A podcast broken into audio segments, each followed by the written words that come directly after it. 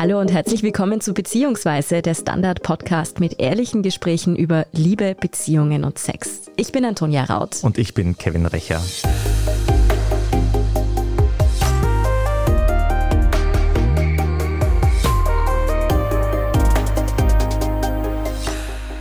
Der Valentinstag steht vor der Tür und egal, ob man ihn jetzt mag oder nicht, in einer Situation ist er geradezu unerträglich, nämlich wenn man gerade Liebeskummer hat.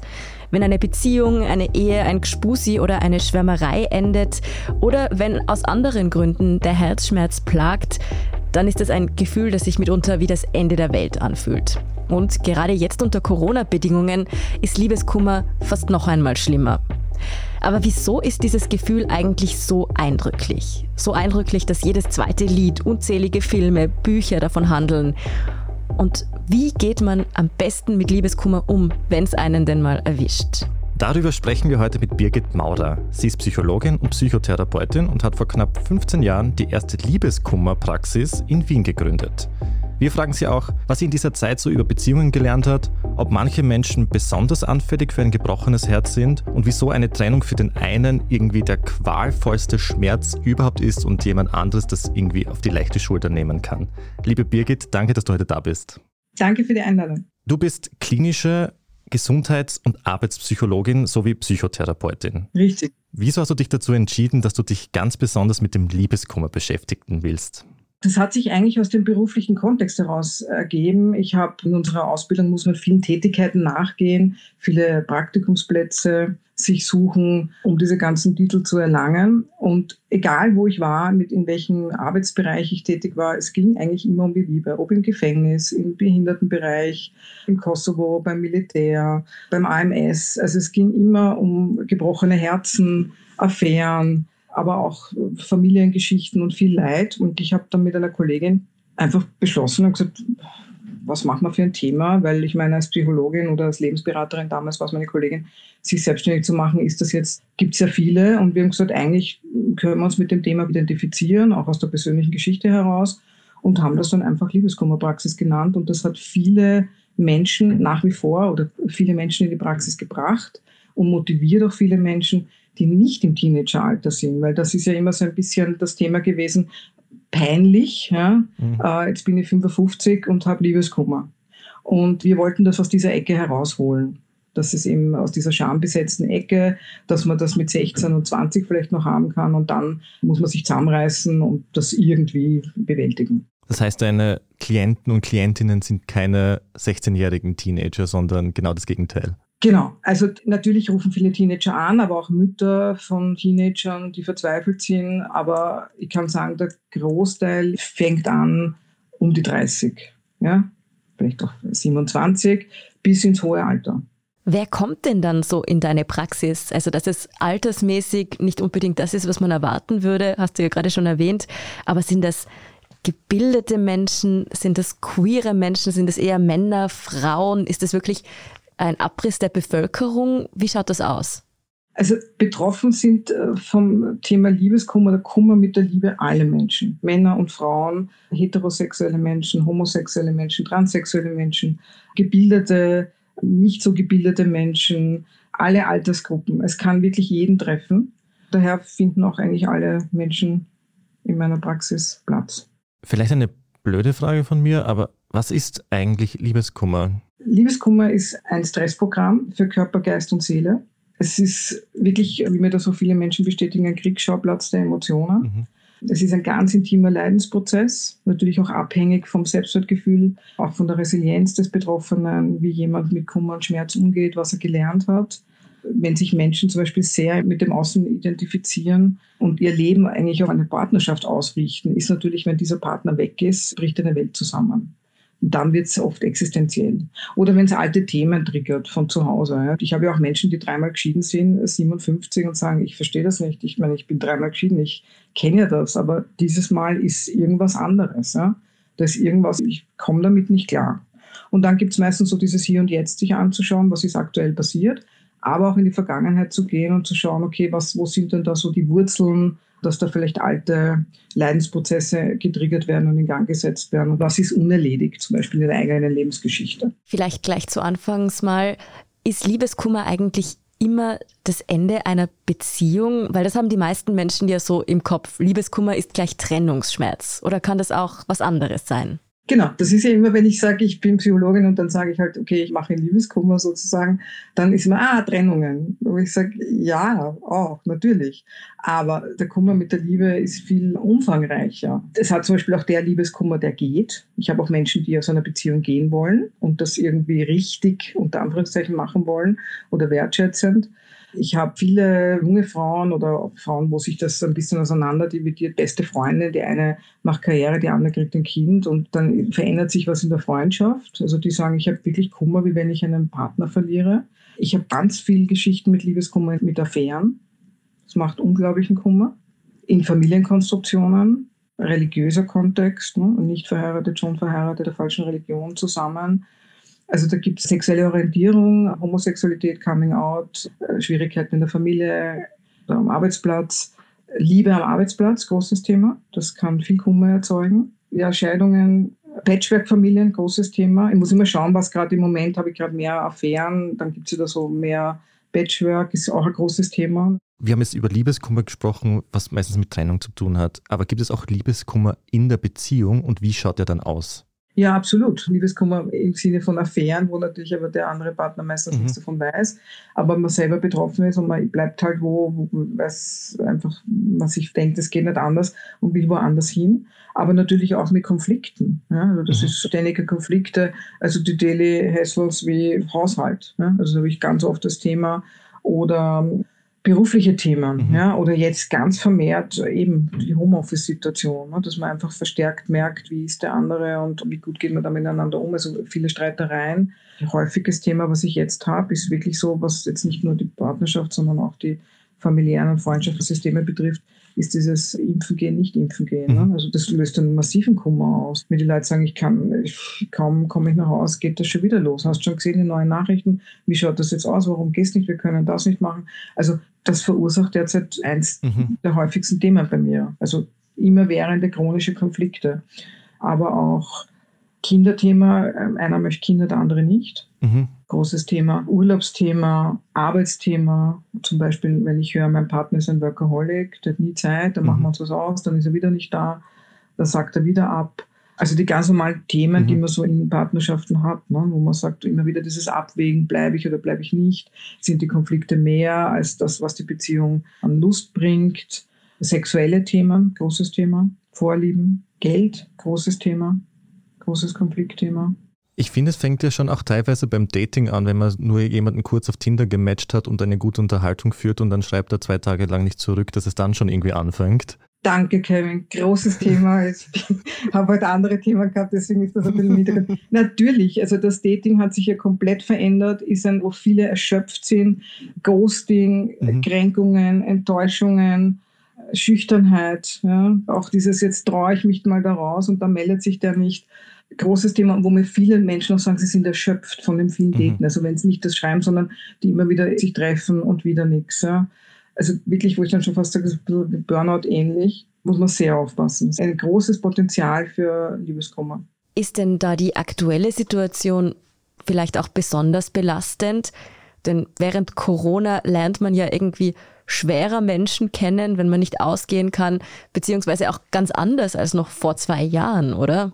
Absolut, ja. Also ich lese zwar in den Medien unglaublich viele Leute, die sich kennengelernt. Ich sage immer, ich berichte jetzt aus meinem bescheidenen Bereich in der Praxis. Ja, ich meine, ich habe ich hab jetzt keine Studien bedient. Mhm. Ich kann nur sagen, dass es ziemlich eingebrochen ist, dass die Leute also, dass es da zum Beispiel schon auch das Thema gibt, wo trifft man sich, zum Beispiel in den ganzen Lockdowns, wie trifft man sich, wo trifft man sich. Mhm. Jetzt kommt das Thema noch dazu, geimpft, nicht geimpft. Also es sind unglaublich viele Themen, die man nicht mehr aus dem Weg gehen kann. Also selbst du, Antonia, schreibst mir ja, bei uns im Studio ist 2G, 1G, was auch immer. Also man kann noch vor einem Dreivierteljahr hat man sich getroffen, hat seinen Test gehabt, fertig. Jetzt muss man sich outen. Dann geht schon los, dass mir zum Beispiel Leute sagen, nein, es hat mich jemand angeschrieben, der ist nicht geimpft, da treffe ich mich gar nicht. Ja. Wo ich sehe, hallo, also das ist mir zu schnell, der Bogen. Ja? Aber das kommt jetzt noch dazu. Und auch, dass viele sehr ängstlich sind und sagen, nein, ich möchte jetzt nicht in ein Lokal gehen oder es war jetzt bis vor kurzem gar nicht möglich. Also ich möchte eigentlich, ich weiß nicht wo, kalt ist es, nicht zum Spazierengehen, also lange Spaziergänge ist jetzt auch nicht. Also es ist wirklich aus meinem bescheidenen Einblick in meine Praxis ist es ein Riesenthema für Singles. Nach zwei Jahren Spaziergang-Dates hat man halt auch die Schnauze voll. ja, ja, ja, definitiv. Kommt dir vor, dass Corona auch die Beziehungen, die bereits bestehen, stärker belasten, dass sich vielleicht die einen trennen, auch wenn es ohne Pandemie nicht nötig geworden wäre, und andere zusammenbleiben, weil man halt gerade schwer jemand neuen finden wird? Ja, du sagst es, ich kann auch das bestätigen. Habe eine liebe Freundin, die in der Frauenberatungsstelle tätig ist und weil ich zu ihr gesagt habe, du, was ist da los? Da war einerseits ist die Gewalt stagniert, dann ist es wieder angestiegen. Sie hat gesagt, ja klar, weil Homeoffice, beide sind zu Hause. Die Frauen kommen auch nicht weg zum Beispiel. Also das ist ein Thema, die sagen, ich kann gar nicht zu einem Termin gehen. Die Gewalt nimmt zu. Mit einer Kinderärztin gesprochen, die gesagt hat, noch nie so viele verletzte Kinder und Frauen wie in dieser Zeit, weil die Männer das auch nicht aushalten, zu Hause zu sein. Also wer nur biegt, erstickt, auch ohne Corona und ohne Pandemie. Also das mir auch Familien berichten, also zwei Kinder zu Hause, Homeschooling, Mann zu Hause, Frau zu Hause. Also das ist zu viel. Ja? Das ist zu dicht an allen. Mhm. Also akustische Belastung und keine Rückzugsmöglichkeit. Also das ist eine, braucht eine hohe Anpassungsleistung, dass man da irgendwie besteht. Auf der anderen Seite, was dazu kommt, was ich als großes Thema habe, sind Affären, die sich jetzt nicht treffen können oder im Lockdown nicht treffen konnten. Also das war auch, wo es nochmal deutlicher wurde, aha, okay, das wird nie was. Das andere ist natürlich auch, dass Menschen zusammenbleiben, weil sie sagen, na gut, okay, besser das, weil wo soll ich jetzt hin? Und wir bleiben zusammen. Also es ist ein bisschen so eine Ernüchterung. Also es macht schon auch viel Kummer in der Beziehung, also wo Dinge einfach deutlicher werden, ne, wenn man sich aus dem Weg gehen kann. Aber jetzt wird es einfach deutlicher, sind wir wirklich ein gutes Team und ist das von Liebe getragen oder ist das eine Zweckbeziehung oder aufgrund des Familiensystems aufrechtzuerhalten oder das Alleinesein zu vermeiden. Ja. Habe jetzt erst vergessen, großes, großes Thema beim Liebeskummer, nicht allein sein können.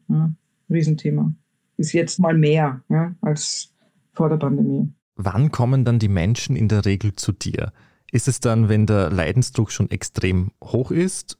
Oder gibt es da irgendwie Leute, die schon so vorsorglich bei dir Hilfe suchen? Es gibt Menschen, die das wirklich lange mit sich herumschleppen. Da muss ich sagen, das sind vorwiegend Männer, die oft wirklich eine mhm. Leidensgrenze haben. Das ist unglaublich. also die gehen vorher Motorrad fahren und schwimmen und laufen und ich weiß nicht was. Und Frauen auch, die dann sagen, ja, ich habe mir gedacht, ich schaffe das irgendwie. Ich frage immer, wann mhm. haben sie mich gegoogelt und dann haben sie angerufen. Ja, da sind Frauen schneller, also vom googeln und anrufen kann manchmal auch bis zu sechs Monaten dauern, aber im, Regelfall ist es eine Woche, ein Monat und relativ kurz nach dem Anlass des Schmerzes. Und manchmal sind es zwei Jahre, drei Jahre, man auch schon mal 15 Jahre leiden. Ja? Also das hängt von der Leidensfähigkeit ab und ob man sich denkt, ja, ich mache das irgendwie und schaffe ich schon. Viele Menschen, die mir sagen, ich hätte mir nie professionelle Hilfe gesucht, weil das irgendwie belächelt wird. Und jetzt habe ich das Gefühl, ist die Hürde ein bisschen leichter, weil ich pathologisiere das Thema nicht. Ja? Sondern ich sage, es ist einfach so ein bisschen eine Ausnahmesituation und man ist so verrückt von seinen normalen Dingen im Leben und ja, ich biete einfach einen Platz, das gut zu befrieden und zu bearbeiten. Wenn man unglücklich verliebt ist oder eine schwierige Beziehungssituation hat, dann denke ich mir, ist es ja logisch, dass das sehr wehtun kann und auch sehr lange sehr wehtun kann. Aber gerade wenn es um eine Trennung geht, frage ich mich manchmal, wieso tut das eigentlich so unglaublich weh, sich zu trennen? Weil meistens geht dem ja auch schon eine Zeit in der Beziehung voran, in der es extrem schwer war. Wieso fühlt sich das dann trotzdem, auch wenn man vielleicht schon seit Monaten oder Jahren wahnsinnig unglücklich war in einer Beziehung, trotzdem so unfassbar scheiße an, um es ganz offen zu sagen? Naja, du sprichst jetzt eigentlich eher an, man trennt sich, man genau. ist der aktive Partner. Genau. Also das heißt, man hat mehr Zeit. Das sind ja auch die Menschen, die zu mir kommen und die sagen, ich möchte mich trennen, es tut mir weh, weil es ist einfach das Gefühl weg oder ich habe jemand Neuen und wo das auch abgewogen wird. Oder wenn man eben auch gemeinsam vielleicht zu der Entscheidung kommt, das gibt es ja auch oft. Ja, na klar, es ist ja, wenn man jetzt vielleicht jetzt in dem Fall länger zusammen war, ist man ja sehr verflochten. Hm? Man hat einen gemeinsamen Haushalt vielleicht, eine gemeinsame Umgebung, gemeinsame Aktivitäten, Rituale, Gepflogenheiten, Urlaub, Freunde, Lebenspläne, vielleicht Kinder, Haustiere, die Wohnsituation, dass man sich irgendwas geschaffen hat. Und das also praktisch zu entflechten, ist einfach ein Prozess, der schmerzhaft ist. Also alles, was ich mir zur Gewohnheit gemacht habe, löst meistens Verlust, Schmerz aus, auch wenn man sagt, man möchte es gern. Also auch wenn man auswandert. Auch Leute sagen, ja, ich möchte lieber dort sein, aber trotzdem ist so ein bisschen ein Wehmut dabei. Und das geht ja an die Existenz. Nichts ist so existenziell mhm. schmerzlich wie Liebesbeziehungen. Nichts geht so nah. Und das wieder aufzudröseln, ist das, was sehr, sehr schmerzhaft ist. Von deiner Erfahrung her, gibt es irgendwie einen Unterschied von der Intensität des Liebeskummers aus, ob man jetzt länger oder kürzer zusammen war. Also zum Beispiel kann ich mir vorstellen, dass zum Beispiel frisch verliebte Paare, wenn die sich trennen oder wenn es dort Liebeskummer gibt, das irgendwie viel intensiver ist, weil irgendwie die Gefühle neuer sind, das Dopamin im Kopf irgendwie explosionsartig sich ausbreitet und bei Paaren, die langjährig zusammen sind, da eh alles schon irgendwie monoton war, sagen wir so, das ist nett ausgedrückt. Siehst du da irgendwie einen Unterschied? Das ist klar, also vor allem wenn das Körperliche dazukommt, ist immer, an der Stelle muss ich auch unterscheiden. Ich will das jetzt nicht schmälern, aber ich frage dann schon einmal, geht es jetzt wirklich um ein tiefes Liebesgefühl mhm. oder ist die Begehrlichkeit da? Es wird oft verwechselt, es wird ganz oft verwechselt. Für mich sind Begrifflichkeiten extrem wichtig, mhm. weil wir oft Leute von Liebe sprechen und ich höre aber meistens Sex, ja? mhm. was jetzt okay ist. Ja? Es ist ja, um Gottes Willen, ein riesiger Motor, aber das hat eine unglaublich bindende Kraft. Und da beschreiben mir alle meine Menschen, die sagen, ich halte das nicht aus, ich vermisse diesen Menschen, die Berührungen, die Küsse. Jetzt gerade eine Klientin, die sagt, ich habe Schweißausbrüche, ich kann nicht schlafen. Die sind dann meistens auch, ich arbeite mit einem Psychiater zusammen, die dann wirklich auch gewisse Zeit stabilisiert werden und medikamentös behandelt werden weil es dann wirklich in eine Art Zwangsgedanken mhm. und Zwangshandlungen kommt, die fast nicht mehr zu stoppen sind. Ich habe nämlich eben gelesen in einem Interview mit der Journalistin und Autorin Michelle Lötzner, dass der Psychologe Guy Winch Liebeskummer mit einem kalten Drogenentzug vergleicht. Kommt das also wirklich hin? Definitiv. Ja, ja, da habe ich auch relativ viel auch gelesen und geforscht und ich meine auch von meinen Klientinnen und Klienten, die mir genau das beschreiben. Ja. Wo mir jeder sagt, ich habe noch nie Drogen genommen, aber ich denke mal, so ungefähr muss das sein. Ja die wirklich sagen, sie haben Entzugserscheinungen von Unruhe, Schlafstörungen, Schweißausbrüche, Gedankenkreisen, also zwanghafte, äh, wirklich in einer Obsession gelandet sind und sagen, ich, ich komme nicht raus, ich bin völlig abhängig von meinem Gegenüber. Das ist ja eigentlich genau das Gegenteil von dem, was wir eigentlich so in Filmen und Serien immer vorgelebt bekommen, wo man einfach, okay, das ist Liebeskummer, bla bla bla, man sitzt zu Hause, man blärt, man rät, man schaut irgendwelche Liebesfilme an, traurige Musik, man isst irgendwie ein Kilo Eis und dann nach zwei, drei Tagen oder Wochen ist es wieder vorbei und man ist super happy. Aber Liebeskummer kann viel, viel weitergehen, oder? Das kann doch krank machen, kann ich mir vorstellen. Ja, natürlich. Das beeinflusst äh, das ganze Alltagsleben. Es kann einen völlig aushebeln, ja. Von nicht konzentrieren können, nicht essen, also Frust fressen mhm. oder Frustfasten, über nicht schlafen können, Konzentrationsstörungen, Fehleranhäufung. Also viele meiner Menschen gehen in den Krankenstand und sagen aber nicht, dass sie Liebeskummer haben, sondern halt irgendwas anderes. Sie sagen, ich bin unbrauchbar. Ja? Die zombie-mäßig durchs Leben schleichen und das über einen längeren Zeitraum, ja? die sich unglaublich in Frage stellen. Die den Sinn fragen, ja? was macht mhm. noch Sinn? Ja? Wie geht es jetzt weiter? ich kann und will ohne diesen Menschen nicht leben. Bis hin zu Suizidgedanken ja. natürlich. Und kann. Ich meine, das ist eines der häufigsten Themen, warum Menschen ihr Leben beenden wollen. Also wo ich immer sage, das ist fast immer ein Thema mhm. bei Menschen mit dem Thema kommen, wo dann irgendwann das ansprechen und die sagen, ja, sie überlegen, sich wirklich dem Leben ein Ende zu setzen, wo ich sage, ja, bin ich völlig dafür aber dafür muss ich nicht sterben. Mhm. Nur mir ist klar, dass in dem Moment, wo sie sagen, dieses Leben, was ich jetzt führe, hat keinen Sinn. Alles erinnert mich, ich kann nirgends hingehen, ich bin ein Schatten meiner selbst, ich rede nur noch über dieses Thema, ziehe mich zurück. Also das sind so die Härtefälle, aber da gibt es sehr viele. Ja? Mhm. Und deswegen war für mich einfach, also ich habe mit unterschiedlichsten Menschen zu tun gehabt, vom Professor bis und Politiker bis zu Berufen, die jetzt sozial nicht so anerkannt sind, leider. Mhm. Völlig egal. Ja? Also wenn es da einen trifft und aushebelt, ist das völlig wurscht, welchen Beruf jemand hat und auch Berufskollegen. Ja? Also ich sitze ja auch nicht in der Praxis, weil ich sage, kenne ich gar nicht selber, habe ich noch nie erlebt. Ja? Mhm. Also da gibt es schon noch einen Hintergrund dazu, wo ich sage, ich weiß, wie schlimm das sein kann. Ja? Und dass das nicht nur Teenager betrifft. Ja, und wie man sich in so einer Akutsituation vielleicht am besten selbst helfen kann oder wann man sich dann auch Hilfe suchen sollte. Darüber sprechen wir nach einer kurzen Pause. Bleiben Sie dran. Ein Job mit mehr Verantwortung wäre super. Ich will eine bessere Work-Life-Balance. Es muss ganz einfach Spaß machen. Welchen Weg Sie auch einschlagen möchten. Er beginnt bei den Stellenanzeigen im Standard. Jetzt Jobsuche starten auf Jobs der Standard.at. Birgit, Jetzt gehen wir mal davon aus, wenn man sich eben in so einer akuten Liebeskummer-Situation befindet. Sagen wir jetzt der Einfachheit halber, weil sich das, glaube ich, wirklich jeder sehr gut ins Gedächtnis rufen kann, wenn man sich gerade getrennt hat. Wenn der Liebeskummer so richtig frisch ist und man wirklich das Gefühl hat, es wird einem nie mehr gut gehen. Das klingt so dramatisch, aber ja. ich glaube, das hat echt jeder schon mal in einer ja. gewissen Form erlebt. Wie verhält man sich denn in so einem Moment am besten? Was macht man, dass man irgendwie funktioniert oder was tun? Also wenn wir traurig sind oder gekränkt werden, also ganz egal durch was, ist es einfach wichtig, sich zu trösten und auch trösten zu lassen, also den Schmerz zuzulassen, ja, ihn nicht zu verdrängen. Heilung führt immer über den Schmerz, das heißt über die Zuwendung. Das ist das, was ich sage, wo viele Menschen sagen, ja, das ist so lächerlich und peinlich, wo ich sage, peinlich ist super, das Wort, weil da steckt Pein drinnen, das heißt Schmerz bitte zuwenden. Kein Mensch würde sich das Bein brechen und sagen, na, das will ich jetzt nicht haben, das muss jetzt irgendwie weg mit dem Schmerz. Ja? Also dann würde ich mich versorgen. Und das ist für mich so wichtig, dass ich sage, bitte Leute versorgen. Das muss nicht immer therapeutisch sein. Mhm. Ich habe ja nicht auch nur Härtefälle bei mir, sondern auch Leute, die einfach reflektieren wollen und sagen, okay, was ist da mein Anteil? Aber wichtig ist dann für sich zu schauen. Also ich habe keine Pauschalratschläge, aber zu sagen, okay, mir tut was weh, was hilft mir? Also wer oder was tröstet mich im Sinne von Stabilisierung, Entlastung. Wenn ich eine Freundin habe, die sagt, ich habe das noch nie erlebt, ich bin seit 25 Jahren in einer Beziehung, das ist so lächerlich, dann werde ich wahrscheinlich dort jetzt nicht das finden, was ich brauche. Das heißt, meistens finden sich dann so ein bisschen Leidensgenossen, die so in ähnlichen Situationen sind. Drüber reden, ja, wer nicht spricht, zerbricht, finde ich ganz wichtig, aber dann auch ein bisschen Leidenspausen schaffen und zu sagen, und jetzt mache ich was, was mir gut tut. Und da habe ich zum Beispiel den 60-jährigen Rechtsanwalt, der sagt, ich lese wieder Asterix. Das hat mich als Kind getröstet. Da waren oft sehr viele Kränkungsmomente mhm. in der Familie. Und ich lese das jetzt wieder und dann bin ich in einer anderen Welt. Wer anderes sagt, ich schaue Serien, wieder wer anderes sagt, ich gehe laufen.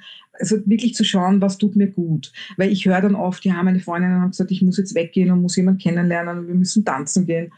Ich will aber nicht. Wo ich sage, dann bitte tun Sie es nicht. Ja?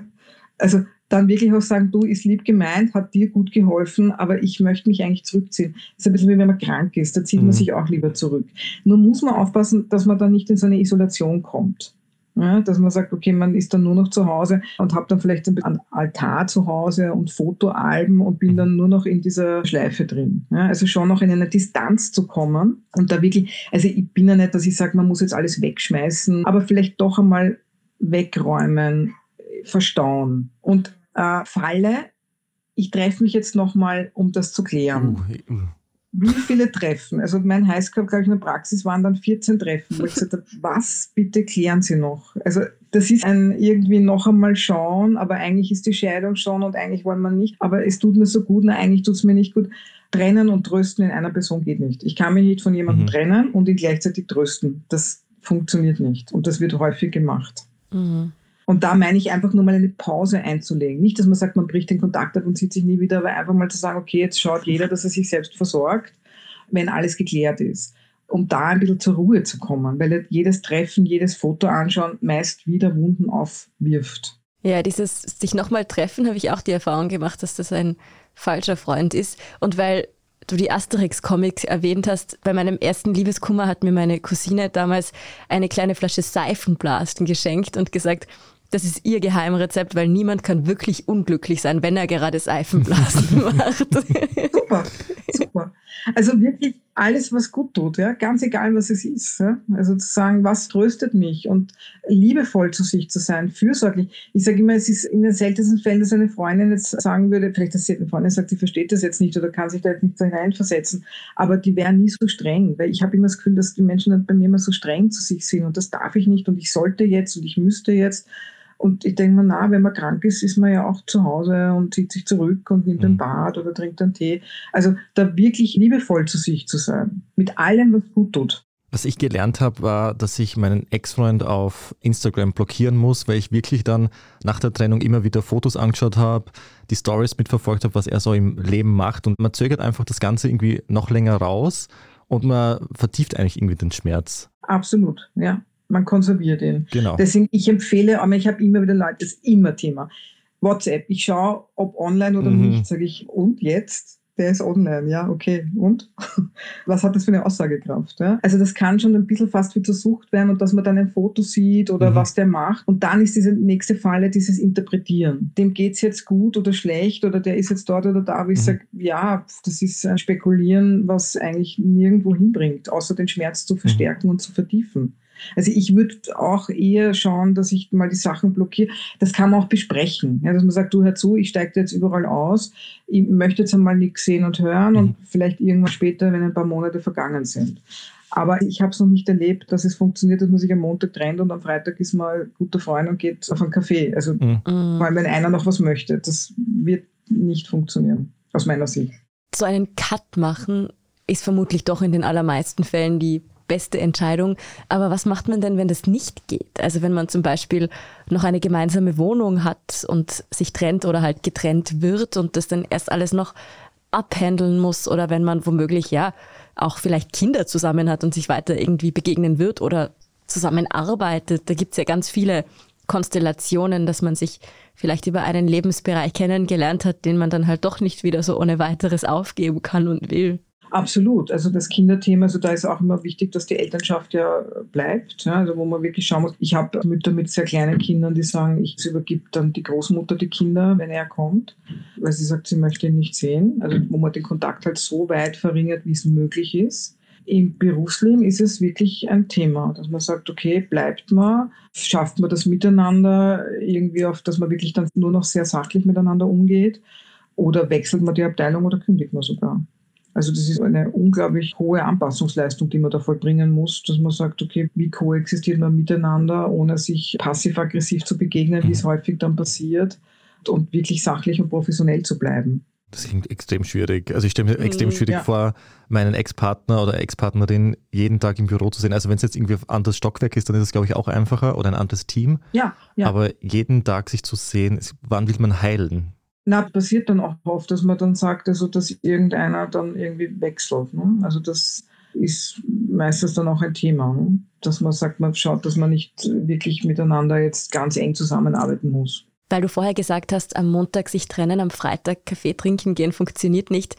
Kann man denn eigentlich nach einer Beziehung überhaupt wirklich befreundet bleiben, wenn eine Person echt verletzt wurde? Kann das funktionieren?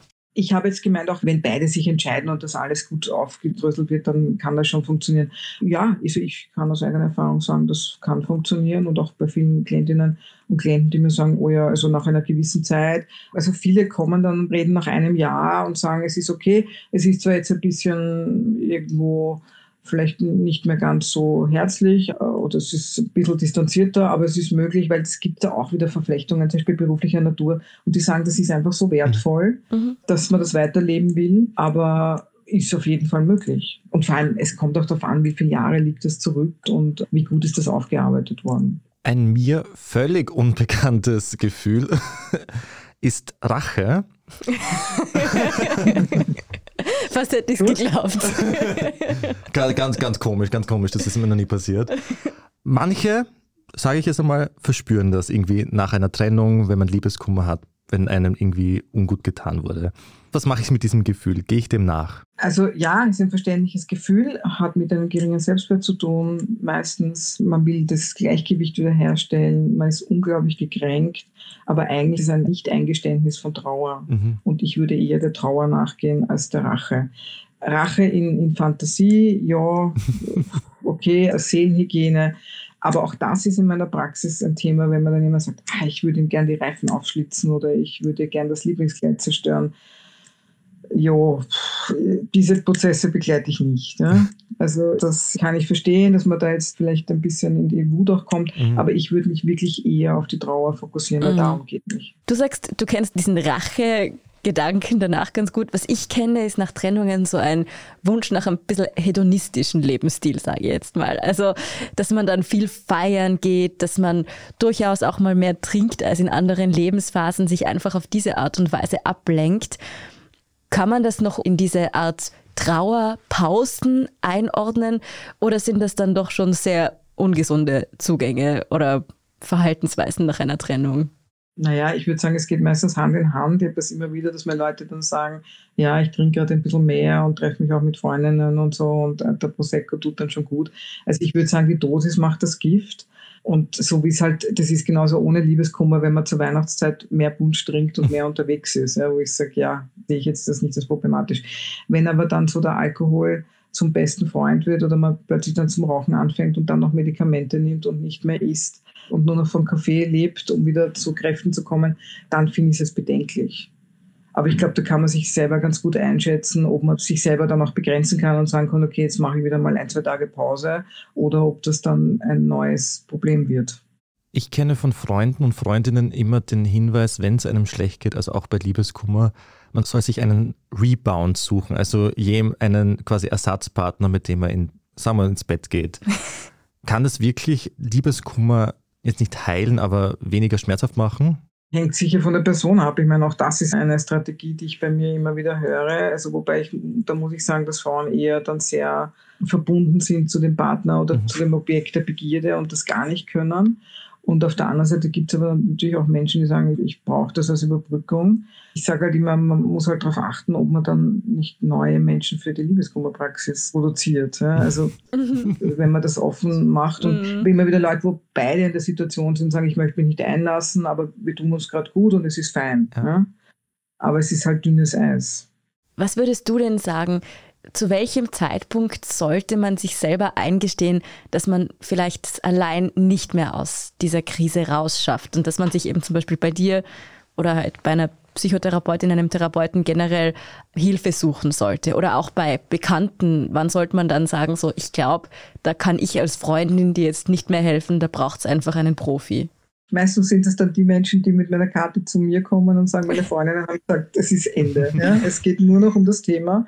Es ist nichts mehr anderes. Es ist nur noch diese Schleife und Fragen, warum, wieso, weshalb, Selbstzweifel, keine Lebensqualität mehr, Lustlosigkeit in allen Bereichen. Also wo mir Leute sagen, ich funktioniere nur noch, ich habe keine Lust mehr, keinen Genuss, ich sehe keinen Sinn und das über einen längeren Zeitraum wo man einfach sagt, ich habe keinen Lebenssinn, keine Lebenslust. Ich habe das völlig verloren wo man vielleicht dann nur noch zurückgezogen ist. Oder natürlich auch das andere, wo man nur noch um die Häuser zieht und überhaupt nicht mehr ins Spielen mhm. kommt, vielleicht nur noch substanzgetriggert unterwegs ist und nur noch in Aktivitäten verloren. Also wo man sagt, ich bin wirklich verrückt von meinem, wie ich mich sonst kenne. Und es ist nicht angenehm. Wenn also eine Krise einmal einfach zu tiefgreifend ist, dann ist überhaupt keine Schande dabei, sich professionelle Hilfe zu suchen. Das macht es meistens für alle Beteiligten einfacher. Vielen Dank für diese Einblicke in deine Arbeit, was du da beobachtest, aber auch, wie man einfach selber mit Liebeskummer umgehen kann, liebe Birgit Maurer. Danke. Und wer mehr erfahren möchte, du hast ja auch ein Buch geschrieben, soweit ich weiß. Zwei. Zwei. Ja, es kommt dann bald das dritte. Mal schauen. Ja. Die werden wir dann in unserem Text, am Begleittext unten dann verlinken. Das ist jetzt das neu aufgelegte, ja. Genau. Wenn die Liebe Kummer macht. Genau, genau. Wir sagen vielen Dank auch bei Ihnen, liebe Zuhörerinnen und Zuhörer. Wir hoffen, es hat Ihnen gefallen und nur wenige haben es sich angehört, weil sie gerade selber Liebeskummer haben. Das war beziehungsweise der Standard-Podcast mit ehrlichen Gesprächen über Liebe und Sex. Wir freuen uns, wenn ihr auch die nächsten Folgen hört. Abonniert uns am besten bei Apple Podcasts oder Spotify. Und wenn auch unser Podcast gefällt, dann gebt uns gerne eine 5-Sterne-Bewertung. Genau, und wenn ihr Themen, Ideen oder Wünsche habt, dann schreibt uns gerne eine E-Mail an podcast.derstandard.at. Bussi Baba. Ciao.